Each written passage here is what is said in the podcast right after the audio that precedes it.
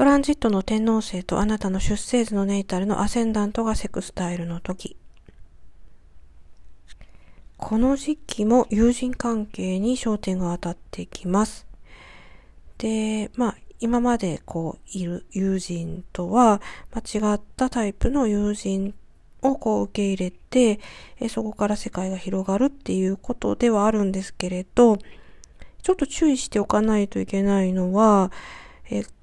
もともとね、え昔からいる友人たち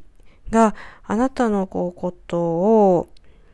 なんというかこう、不安定だとか、なんか信頼できないっていう風に思ったり言ったりする可能性がありそうだということですよね。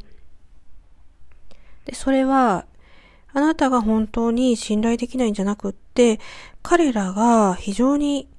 保守的な性質を持っているので、その保守的な人たちにとっては、まあ、あなたの行動が不可解に見える。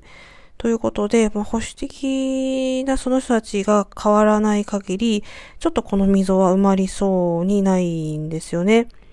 で、ただその、今も申し上げた通り、あなたが悪いわけではないっていうことを覚えておいた方がいいと思いますし、あんまりあなたのことをなんかこう信頼できないなとか、なんか